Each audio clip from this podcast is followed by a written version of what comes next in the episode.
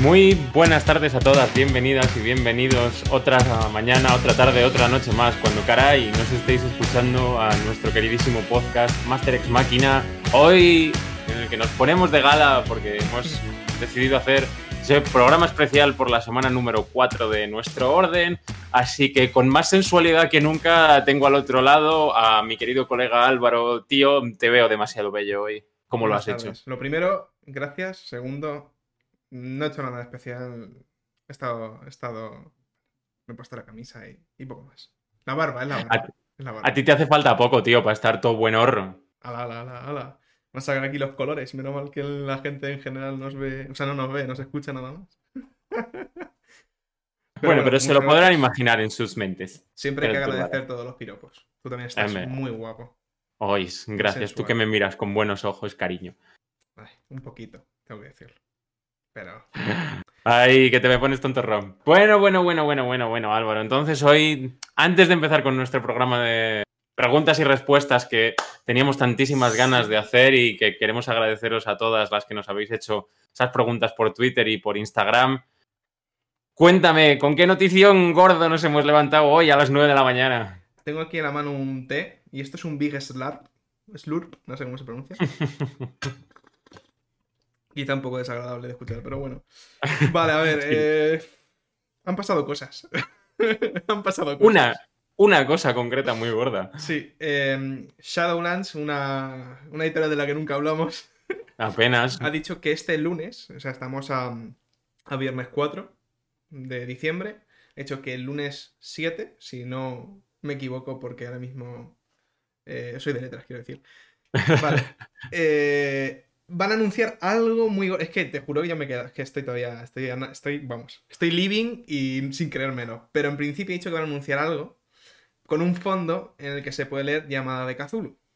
Con el, digamos, la tipografía de llamada de Cthulhu de Kaoshun, que son los editores em, de llamada de Cthulhu como tal, el juego, juego, digamos, original, entre comillas, por decirlo de algún modo. Que hasta ahora Shadowlands tenía la línea de Cthulhu de 100, que se basaba en llamada de Cthulhu, que era este sistema libre, gratuito, que también han hecho una remodelación que venía de otra editorial. Pero en principio, si no nos engañan, Ricky, esto es como confirmarse que, van a coger la línea. Sí, o sea, yo la sensación con la que me he quedado es como, espérate un momento, que el, que Shadowlands va a coger una cosa tan potente, va a abandonar un poco el clásico Cthulhu de 100 que bueno, es más genérico, es un sistema gratuito que, ha funcionado bien, pero vamos a coger y esta buena gente va a tener directamente la línea para ellos. ¿En qué posición deja esto a Edge? ¿Van a coexistir licencias para con uno y para con otros? ¿O directamente la licencia se la van a conceder a ellos? Nos vamos a séptima. Va a venirse en las máscaras de Niarlazotepa, el español de versión séptima. ¿Cuál es, Álvaro? Vamos, que decir, bueno, si no te importa, voy a quemar un barco ya, o sea, un barco del que nunca nos íbamos a subir igualmente, seguramente. Dale. Pero bueno, que es decir que, que, a ver, con todo el cariño a los trabajadores de Edge, no, no hay ningún problema porque eso es cierto, pero están siendo un desastre lo que es la editorial en sí.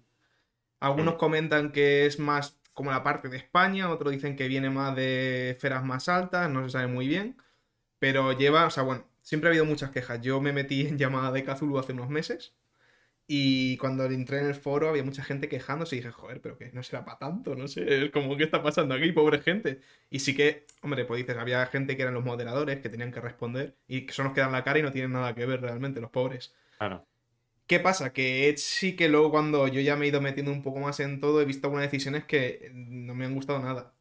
Entonces, sí que estoy bastante living con la cosa de que si Llamada de Cthulhu llega a, a, a, a Edge a Shadowlands Ediciones van a tratarla con el mimo que, están dándole a todas las líneas, con lo cual, súper contento. Además, es un puntazo para ellos, porque habían empezado de la nada y empezaron, pues eso, con su day de quinta que tiraba bien, y empezaron publicando, pues, esa campaña de descenso a las entrañas de la bestia que les ayudó a salir un poco y arrancar, ¿no? Han ido sacando cositas para Cthulhu de 100 Ahora nos han dejado con eso terroristas un sabor de boca buenísimo del PDF que hemos visto, que es una auténtica gozada. Qué ganas de que llegue Navidad, como por ahí. Total, o sea, tengo unas ganas de que llegue Navidad y tener el libro y poder leérmelo en físico y casi respirar las ilustraciones de Marlock. Brutal. Pero ya directamente, si esta gente se coge la llamada para ellos, es, que, ya está. O sea, es subir 500 puestos en el top hacia arriba y decir, bueno, va, esto está hecho. O sea, sí, o sea, Edge, la verdad que llamada de Cazulo, entre comillas, o sea, a llamada la trata bastante bien, quiero decir. ¿Qué pasa? Que Edge ha tenido siempre muchas líneas, han tenido un montón de proyectos. De hecho, eso terrorista, recordemos que originariamente era suyo. También, o sea que entre comillas no es la primera vez que, que Shadowland le va, digamos, a tomar el relevo en Alcon, que creo que la licencia como tal ya les había cumplido, no sé muy bien cómo funciona, pero creo que lo tienen ellos como la primera edición y Shadowland se ha sacado creo que la segunda, entiendo. Em, ¿Qué pasa con Yamada? es que, tío, no sé, o sea, es que ha sido muy raro, porque llevan diciendo años, aunque claro, si esto es igual que, por ejemplo, la aventura que iban a sacar de Genesis, pues bueno, el libro que iban a sacar, que supuestamente era en, la sangre, era, o es el que ya, no sé, bueno, un libro que al final se canceló, como eh, también de Genesis han, dejado la línea ya, ha, muerto, entre otras cosas que están saldando. Eh, se supone que llevan bastante tiempo preparando, eh, y esto lo comentábamos esta mañana, terror o horror en el Orient Express otra de las campañas míticas, míticas de llamada de Cthulhu, que estaban viendo cómo lo iban a, cómo abordaban, digamos, la publicación de eso, porque es que es un material extenso, pero a más no poder. Entonces era como, bueno, ¿qué hacemos? Sacamos un libro gordísimo y ya está, sacamos dos libros, tres, o cómo, cómo vamos a hacer esto, cómo maquetamos para... Y supone que estaban en eso, que ya la traducción en principio y demás estaba un poco hecha, por lo que decían un poco los foros. Entonces eso, ¿va a morir? Eh, ¿Esto qué supone? Supone que van a volver a sacar séptima edición, porque es que es la que está actualmente Caos, y no que hay en el momento, creo que no hay nada, a la vista de octava, ni, ni mucho menos. Entonces van a sacar otra vez el manual de los investigadores, el básico, van a heredar lo que tenía de, de Edge, eh, no sabemos si van a compartir, o lo nuevo que ya vayan sacando los sacas Shadowlands, pero todavía Edge va a tener un poco la licencia hasta que se acabe de lo que hay ya publicado.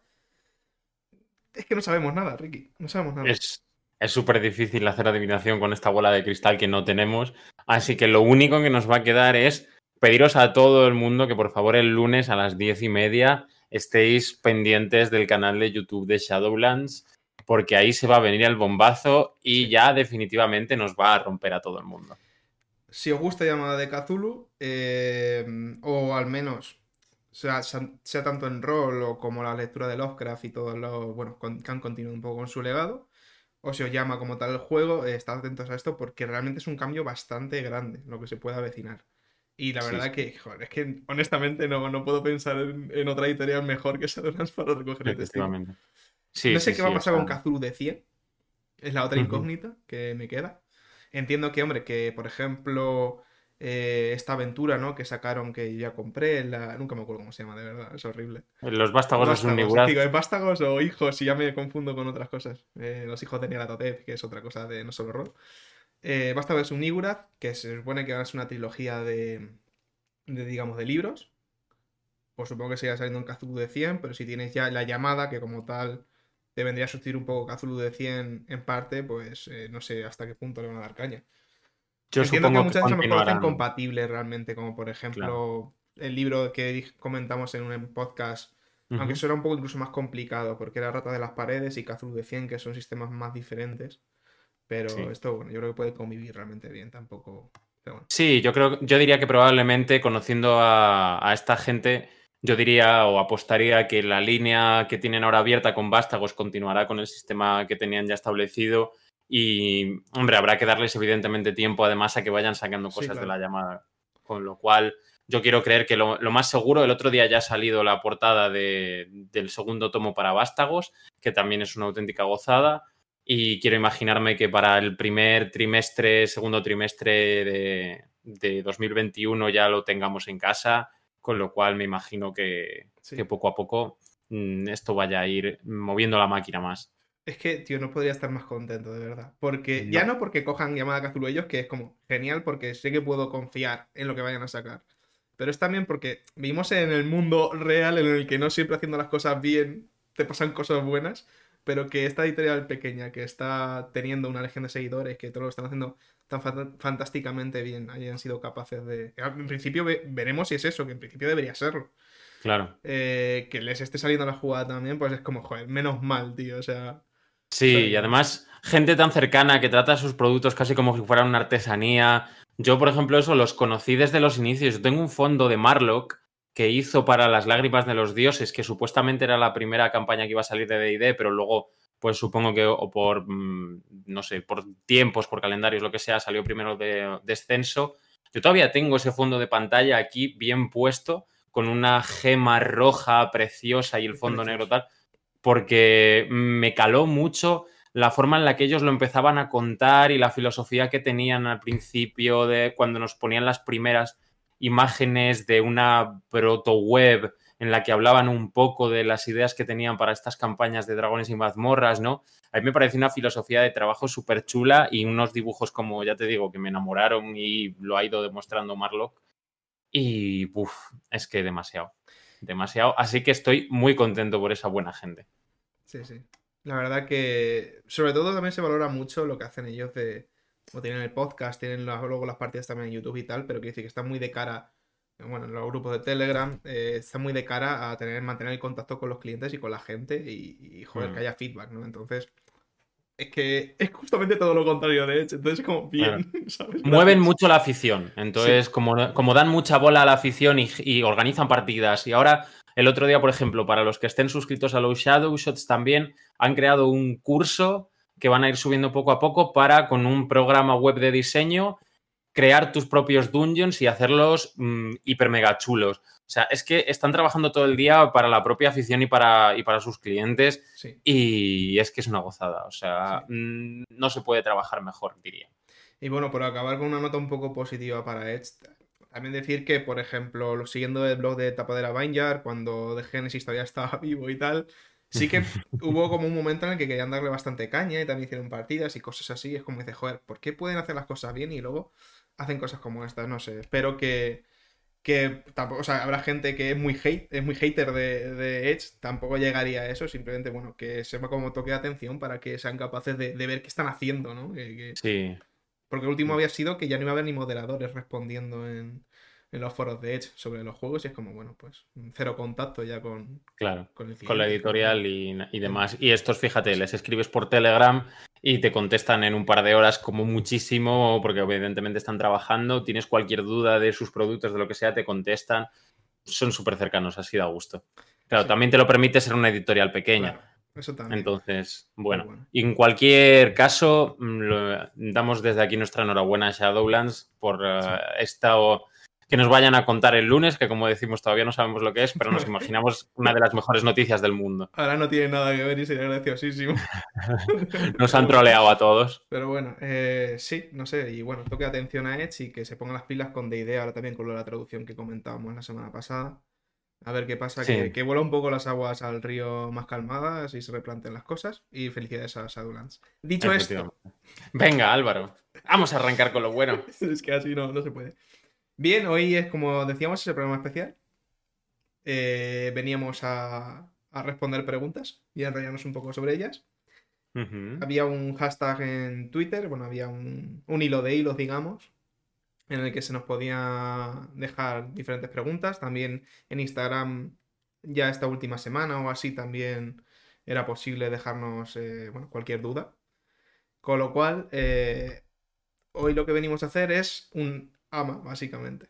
Mierda. es que, tío. Otro euro para el bote, por el básicamente, por favor. no debería contar, tío. Que lo diga una vez en una hora no es tanto. Pero bueno.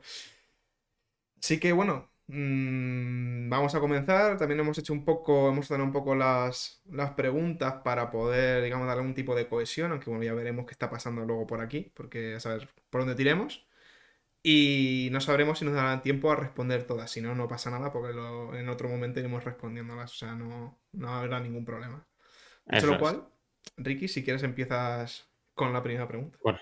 Por supuesto. Pues venga, vamos a leer la primera pregunta que nos ha venido por Twitter eh, de Maitane Asensio, que además de eh, todo es una gran compañera de laboratorio y una gran amiga, así que le mando un abrazo y un besito tremendo. Maitane nos pregunta, si una persona nunca ha jugado a juegos de rol y le apeteciera, ¿cómo podría iniciarse en este mundillo? ¿Qué le recomendaríais? A ver, sí que, por ejemplo, yo hace no mucho tiempo, un amigo que siempre, que sí que, sí que tenía contacto, sí que había jugado a Vampiro, había jugado algunas cosillas más. Mm, su duda para masterear era que no le terminaba de enganchar algo. Entonces, ¿cómo podrías iniciarte? Estoy entendiendo eh, como máster, porque si no, luego también como jugador hay mil maneras diferentes.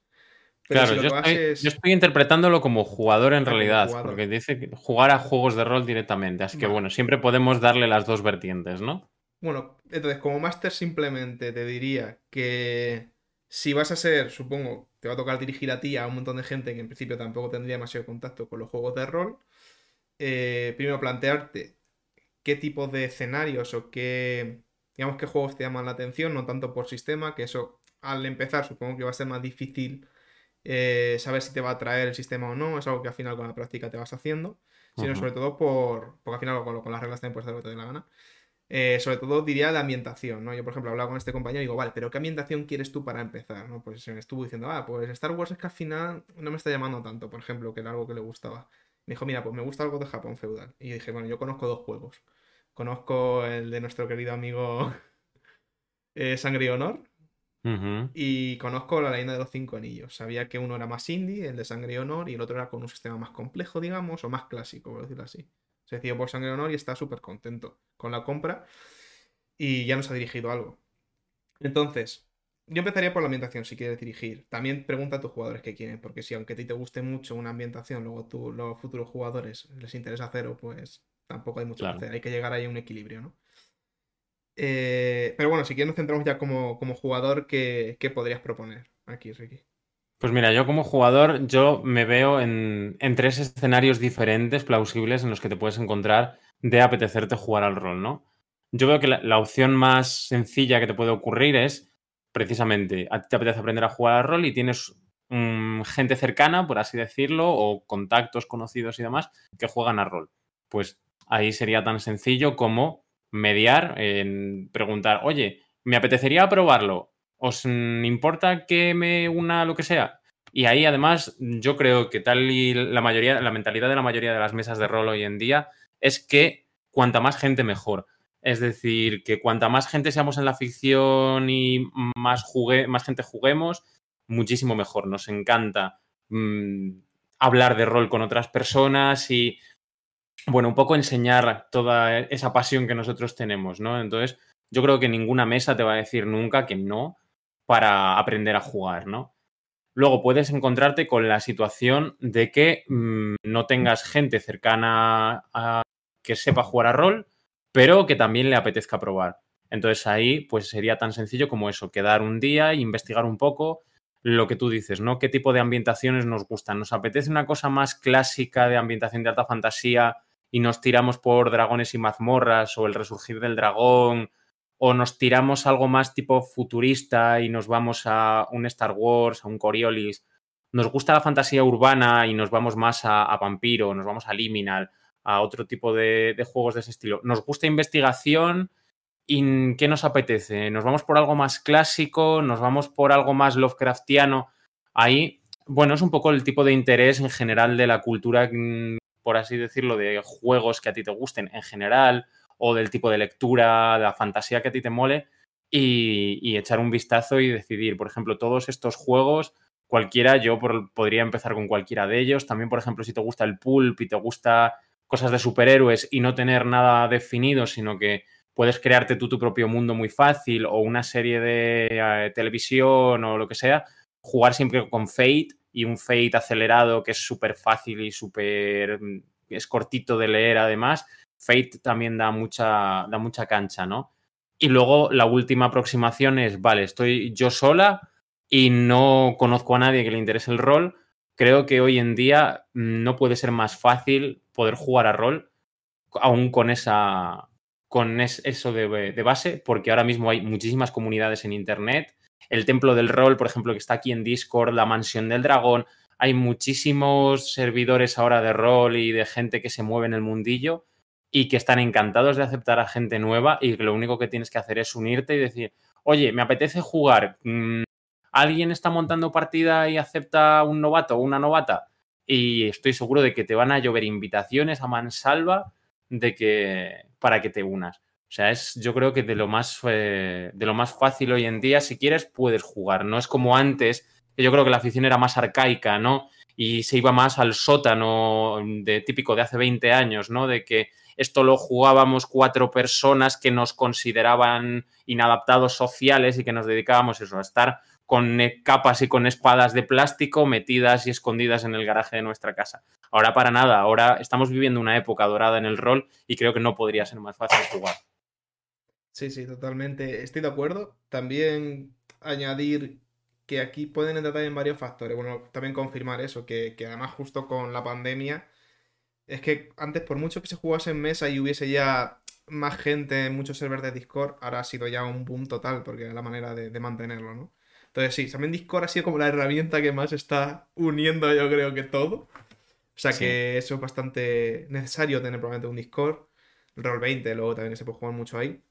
Pero en Twitter vas a encontrar a todas las organizaciones un poco que, quieras. Decir también que mm, si...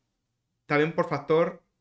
Factor dinero que también es importante, porque si no sabes si te está llamando la atención o no, dices, bueno, quiero probarlo, pero tampoco me quiero ir ahora a comprar un manual de 50 pavos, el básico, que luego encima no tiene más cosas por ahí. Claro. Eh, y eso luego no me gusta, ¿qué hago, no? Entonces, por ejemplo, vamos a decir cosas concretas. Tú has dicho, por ejemplo, Fate acelerado está muy bien en el sentido de que es un sistema bastante indie, entre comillas, bastante sencillo, es un sistema genérico que te permite jugar prácticamente a cualquier cosa. También está luego la contraparte de hitos, que hace no solo rol y también va un poco por el estilo. Fate acelerado creo que son 5 euros o 10 en físico, como mucho. Sí, Fate acelerado es baratísimo, es maravilloso. Eh, luego, si quieres algo de investigación, el rollo Kazulu también te gusta, pues tienes Kazulu de 100, que lo hemos hecho 100.000 veces, que es absolutamente gratuito el PDF. Eh, está en Shadowlands Ediciones. También esa edición originaria, que básicamente es lo mismo, pero con ahora lo que es el arte más retocado por Marlock y tal. Entonces ahí también puedes meter algo de investigación. ¿Más cosas así baratitas se te ocurren? Mira, se me ocurre que también, ya no solo baratitas, sino gratis directamente, en la página de grapas y mapas hay muchísimos juegos. Por ejemplo, hay un Cyberpunk versión vieja escuela, que llaman ellos, que es gratis y por lo que yo le he visto está fantástico. Hay de todo tipo de rollo de juegos. El grupo creativo Códice también hace rol gratis para descargar. Mm, hay muchísima gente que gracias a, su buena fe hoy nos regala muchísimo rol para que podamos descargarlo todo el año. Y, es fantástico poder contar con ese tipo de, de iniciativas. Por ejemplo, también es verdad, la guía básica de DD, lo que se llama SRD 5.1, diría, es el sistema de dragones y mazmorras liberado. Entonces también se puede descargar y encontrar súper fácil en internet, imprimirlo, leértelo y jugar con tus colegas y ver si te mola el rollo dragones y mazmorras. También si te quieres luego ya gastar un poco más, luego hay muchas ediciones que son las ediciones de bolsillo, en Vampiro existe, en Hombre Lobo, también en, eh, en Sorrol suele hacerlo bastante, por ejemplo, una saco la de Mago, de bolsillo, que al final es unos 20 euros suelen costar, creo. Son como libro básico, en blanco y negro y tal, y más reducido, pero bueno. Para empezar te pueden venir bien. Luego, por ejemplo, también muy típico en DD, pero son las cajas de inicio, porque directamente vas a tener personajes hechos, vas a tener los mapas, los enemigos, y te van a solucionar un poco la vida. Y por otro lado, otra cosa que, que se hace bastante, yo creo, que lo estuvimos hablando alguna vez, es la gente que juega DD o que quiere algo parecido para probar, es el Resurgir del Dragón, que es como la versión eh, española, digamos, porque es una, un DD con este, estas normas que dices que liberaron y han hecho algo propio. Y también tiene una edición de bolsillo, por eso también muchas veces para empezar, pues mira, si no quieres gastarte los 50 euros en el manual de DD y a lo mejor luego te interesa más también el mundo, el setting de, Resurgir del Dragón. Claro. Eh, Además, una cosa de Resurgir del Dragón que me encanta es que directamente te viene los tres manuales que suelen ser DD que son el manual del jugador, el del máster y, el de, y el bestiario, te vienen los tres en uno. En la versión normal, por así decirlo, grande por sus 50 euros, 40 y lo que sean, y la versión de bolsillo por lo que tú dices, por los 20. Entonces directamente puedes tener un juego de rol con un bagaje tan grande como Dragones y Mazmorras, con un material producido en tu propio país y que además le están dando continuidad con aventuras y muchas más cosas, realmente por 20 eurillos y en un formato estupendo. Sí, sí, sí. Y por último decir que aunque al principio te han hecho como máster o del sistema, que al final lo puedes variar, si estás empezando seguramente eh, te va a costar también un poco decir, bueno, esta regla me la voy a saltar, esto lo voy a retocar yo así con estilo casero. Entonces, bueno, si ese es el caso, y también que te va a venir bien en general, es echar algún vistazo a partidas en YouTube. Sí, a ver si te siempre. va a gustar el sistema, si te va a gustar el setting.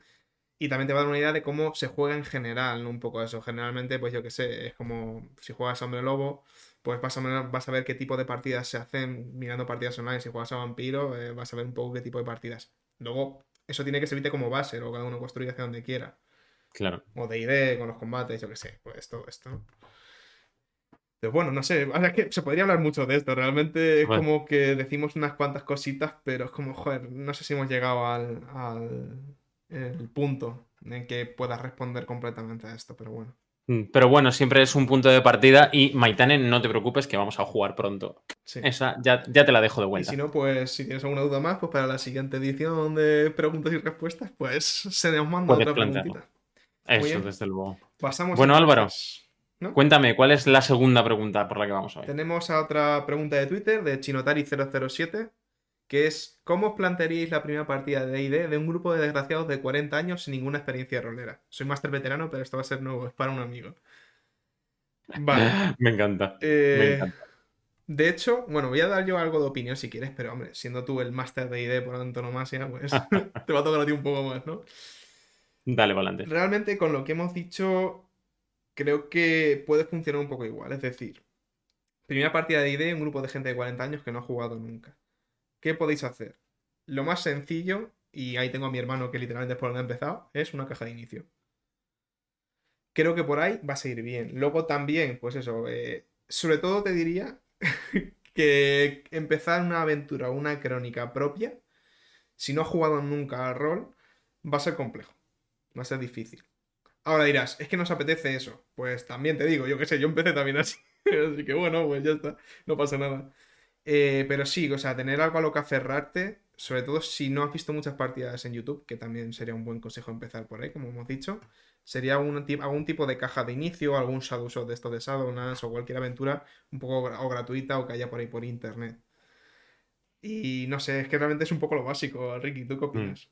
Yo, mira, yo, por ejemplo, Sinotari ya es director de juego y, y ya tiene un poco de bagaje en el asunto, ¿no? Pero los que tienen enfrente en la mesa son los que no tienen realmente ninguna. ningún. lo que, lo que dice él, ninguna experiencia, ¿no? En jugar a rol. Pues mira, yo me plantearía precisamente lo que yo he hecho en algunas otras ocasiones con gente que no ha jugado nunca. Si sé que hay muchas ganas, que hay mucho énfasis, ¿no? Hay que, que la gente está muy, muy motivada y que tiene pinta de que les va a gustar mucho, sí que, por ejemplo, me molestaría en preparar unos personajes con ellos lentamente y demás. Para luego arrancar una cosa, a lo mejor como tú dices, algo de una caja de inicio, una aventura de niveles 1 a 5, cualquiera la caja de inicio básica o la que llamaron del eh, Beginner's Kit o no recuerdo cómo se llamaba, eh, era, era otra que era se llamaba El Dragón del Pico de Hielo, una cosa así. Sí. Esas dos aventuras están las dos muy bien. Y esas dos aventuras yo creo que funcionan fantásticamente para, para arrancar y para enseñárselas a gente. Si, por ejemplo, es gente que realmente quiera venir a probar sencillamente cómo funciona un poco, cuál es el rollo, pero todavía no lo tiene muy claro, bueno, pues vámonos a eso, a hacer algo tipo one shot, ¿no? Unas partidas que sea a lo mejor una, dos, tres sesiones a lo mucho, dale unos personajes pregenerados que sean fáciles de utilizar. Intentaría irme a lo mejor a dejarle a las personas que a lo mejor tengan más experiencia en otro tipo de juegos o videojuegos o lo que sea, personajes un poco con unas mecánicas más complejas, alguien que pueda lanzar magia y demás, y a la gente menos que está menos quizás acostumbrada a esto le podría dejar personajes tipo guerreros, pícaros, etcétera, que no tienen una mecánica tan compleja a la hora de jugar, ¿no? Entonces, plantearía por ahí y me plantearía un poco a qué tipo de gente tengo en mesa, ¿no? Cuáles suelen ser a lo mejor sus inquietudes o qué tipo de cosas les gustan, si les gustan los retos tipo de puzzles o demás, porque probablemente al final sean amigos, por lo que nos plantea Chinotari y los va a conocer seguro. Con lo cual, yo ahí me iría a prepararles una cosita, a lo mejor esto, uno de esos shadow shots, ¿no? Y buscar uno en el que hubiera algún puzzle interesante o una decisión moral chula o un plot twist al final que no se esperen. Y dejarlos con el buen sabor de boca al final para que luego te sigan viniendo y entonces ya en ese momento en el que veas que están enganchados, ya a lo mejor si nos planteamos un poco eh, ir a algo más grande haciendo personajes ya vamos, preparados con ellos, etcétera. Una cosa sencillita, que sea fácil, fácilmente digerible, mm, que estemos todos con unas cervezas por delante y hayamos tenido una cena primero y estemos allí a pasárnoslo bien, a reírnos y estoy seguro de que esos, eh, eh, esa gente, como dices tú, de, de, esos desgraciados de 40 años, se lo van a pasar fenomenal llevando a personajes divertidos. Además, yo ahí añadiría que, claro, o sea, si metes a una o dos personas nuevas en el grupo, que el resto más o menos ya han jugado y tal, es diferente porque al final tiene dos personas o así o más que están guiando un poco para que el otro sepan por dónde tirar un poco. Si son todos novatos, eh, pasa una cosa yo creo que mucho, que es que quieren ver cuál es el límite. Lo primero también es, hay que dejar claro sobre todo una cosa, que eso yo creo que es una concepción, eh, seguramente lo hayamos comentado en algún momento, eh, que se suele tener, a lo mejor al venir de videojuegos o, un poco al ver que están varios jugadores y un máster, ¿no? Que es el jugador contra el máster. Es como, no, esto está, yo no soy el malo aquí, no soy ni el malo ni el bueno, soy el que también utiliza a los monstruos o los enemigos cuando tiene que luchar contra vosotros, pero también el de los aliados, el de los NPCs que lo interpreta, es el sistema todo, el, narrador, ¿no? Entonces eso hay que dejarlo muy claro. Y sobre todo con gente no mata por eso, porque muchas veces como, vale, estamos jugando una partida de algo, pero no es algo solamente cooperativo, también es un poco competitivo contra el máster, ¿no? Hmm. es la frase que yo os digo siempre de yo solo narro la historia. Exactamente. Y luego aparte lo que digo de que los novatos tienden mucho, y, eso nos pasa, vamos, a mí también pasa, incluso cuando inicias un sistema nuevo, ¿no? Pasa que cuando ya has jugado, pues entiendes un poco cómo va a ir la mecánica. Que es que no sabes qué puedes hacer y qué no puedes hacer, o cómo funcionan cosas, me explico, de alguna manera. Eh, es muy fácil que seguramente los jugadores se vayan, si son todos nuevos, se vayan por los cerros de Úbeda. es muy fácil que se vayan. Y mira, si, si tú querías que fuesen, estamos hablando de, por ejemplo, que aquí es el caso, ¿no? Querías que se fuese a hacer una misión por ahí, al bosque, a matar unos, yo qué sé, sátiros y que vengan, porque tienen que a la aldea que van a atacarla. Pues a lo mejor han decidido que quieren quedarse en la taberna haciendo una competición de ver quién bebe más cerveza. Honestamente, no vayas a por los sátiros tú sí puedes intentar improvisar cosas ahí de lo que les apetezca hacer, porque la cosa es que empiecen a tomar contacto y que les guste, ¿no? O sea, mm. en algún momento ya se centrará, no pasa nada. Lo importante es que digan, joder, vale, pues mira, puedo tomar esta cerveza, le puedo ir a, preguntar al tendero, al señor eh, que está ahí en la barra, a ver qué me puede dar, a ver qué hay, a ver qué no, cómo puedo interactuar con él, ¿no? Al final, ese tipo de exploración muchas veces también hace que, que sin saber muy bien qué pueden y qué no, te apetezca hacer como cosas un poco alocadas también. Es decir, a tope con eso, ¿eh? O sea. Siempre. Para lo que les apetezca. A full. Sí, sí. Fantástico. Bueno, Álvaro, pues creo que zanjada la pregunta de Chinotari, vamos a pasar a la, siguiente pregunta, que nos la hace mi querida amiga y best love mate ever, Candela. Te mando un besito muy fuerte. Nos dice: ¿Cuál es eh, vuestro récord de partida más larga? Y esto te lo dejo directamente a ti porque me ganas por goleada. Hoy le preguntaba a, a unos jugadores Digo, oye, si digo que son entre 12 y 15, no estoy desacertado. y me ha dicho, no, creo que no. ¿Cómo 12? Vamos a ver. Vamos a, o sea, no son 12 mastereando, me explico. Vale. A lo mejor quedábamos a las 10, 11 de la mañana y empezábamos, pero a lo mejor era eso, llegábamos a, nuestro mítico piso ahí de Salamanca, donde estamos todo el día prácticamente cuando no estamos por ahí, sea para estudiar o para jugar o lo que sea. Y y a lo mejor pues íbamos a hacer compra, volvíamos, a lo mejor jugábamos un rato, preparábamos la comida, comíamos. Después de comer, pues toda la tarde jugando.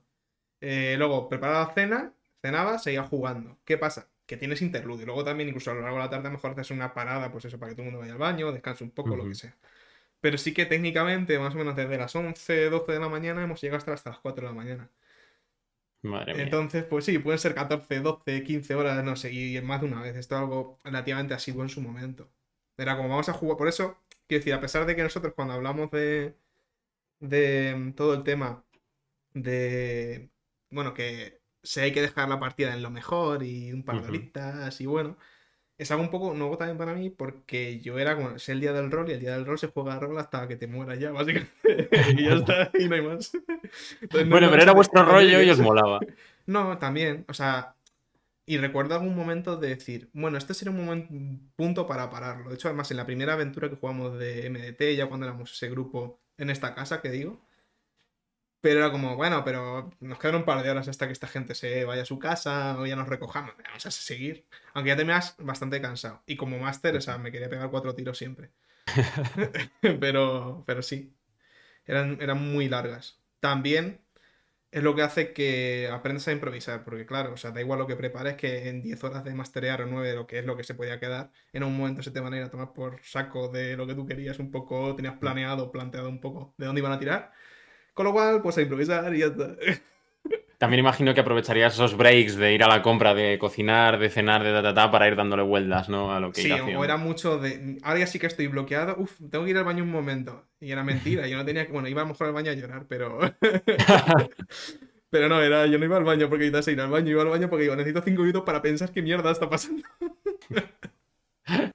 Claro, mira, yo, por ejemplo, por contrapartida, yo creo que la partida más larga que en la que estaba a lo mejor han sido cinco horas no ha sido más. Yo es que, por ejemplo, en, mesa sí es verdad que tengo el límite como de cuatro por lo general. Y si estamos todos todavía frescos, que no suele ser lo habitual, mm, vamos a por las cinco. Si la historia lo pide, evidentemente. Si no estamos en un punto en el que merezca la pena cortar, ¿no? Y lo que tú dices, que a veces quedar semanalmente a veces es difícil, entonces dices, bueno, si estamos quedando cada dos semanas, pues bueno, esta noche tiramos cinco horas y no nos morimos nadie. Entonces, bueno, mientras la mesa te responda y tú respondas, mm, como Dios, tira para adelante. También es cierto que, hombre, luego ya la vida adulta se impone y no tienes el mismo tiempo libre. Eh, pero bueno, yo sí estaría dispuesto, quiero decir, no sé cómo lo aguantaba, pero estaría dispuesto, por ejemplo, lo que hemos hablado una vez de en el futuro, a lo mejor quedar en físico y hacer un fin de semana de estos de, de rol máximo en una casa rural o donde sea. Mira, yo pues eso me muero. Hombre, si vas a quedar dos días pues, y está pensado para jugar al rol, lo vas a jugar dos horas. O sea, evidentemente vas a muerte ahí a destrucción.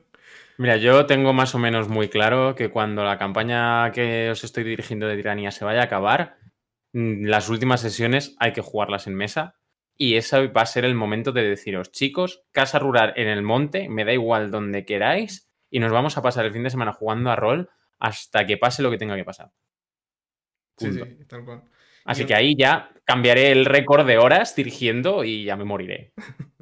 Yo lo echo de menos un poco. Será un poco masoquista, la verdad, pero. Pero bueno, también estaba bien. Siempre lo ha sido. Sí, a tope. Siempre es divertido. Hola.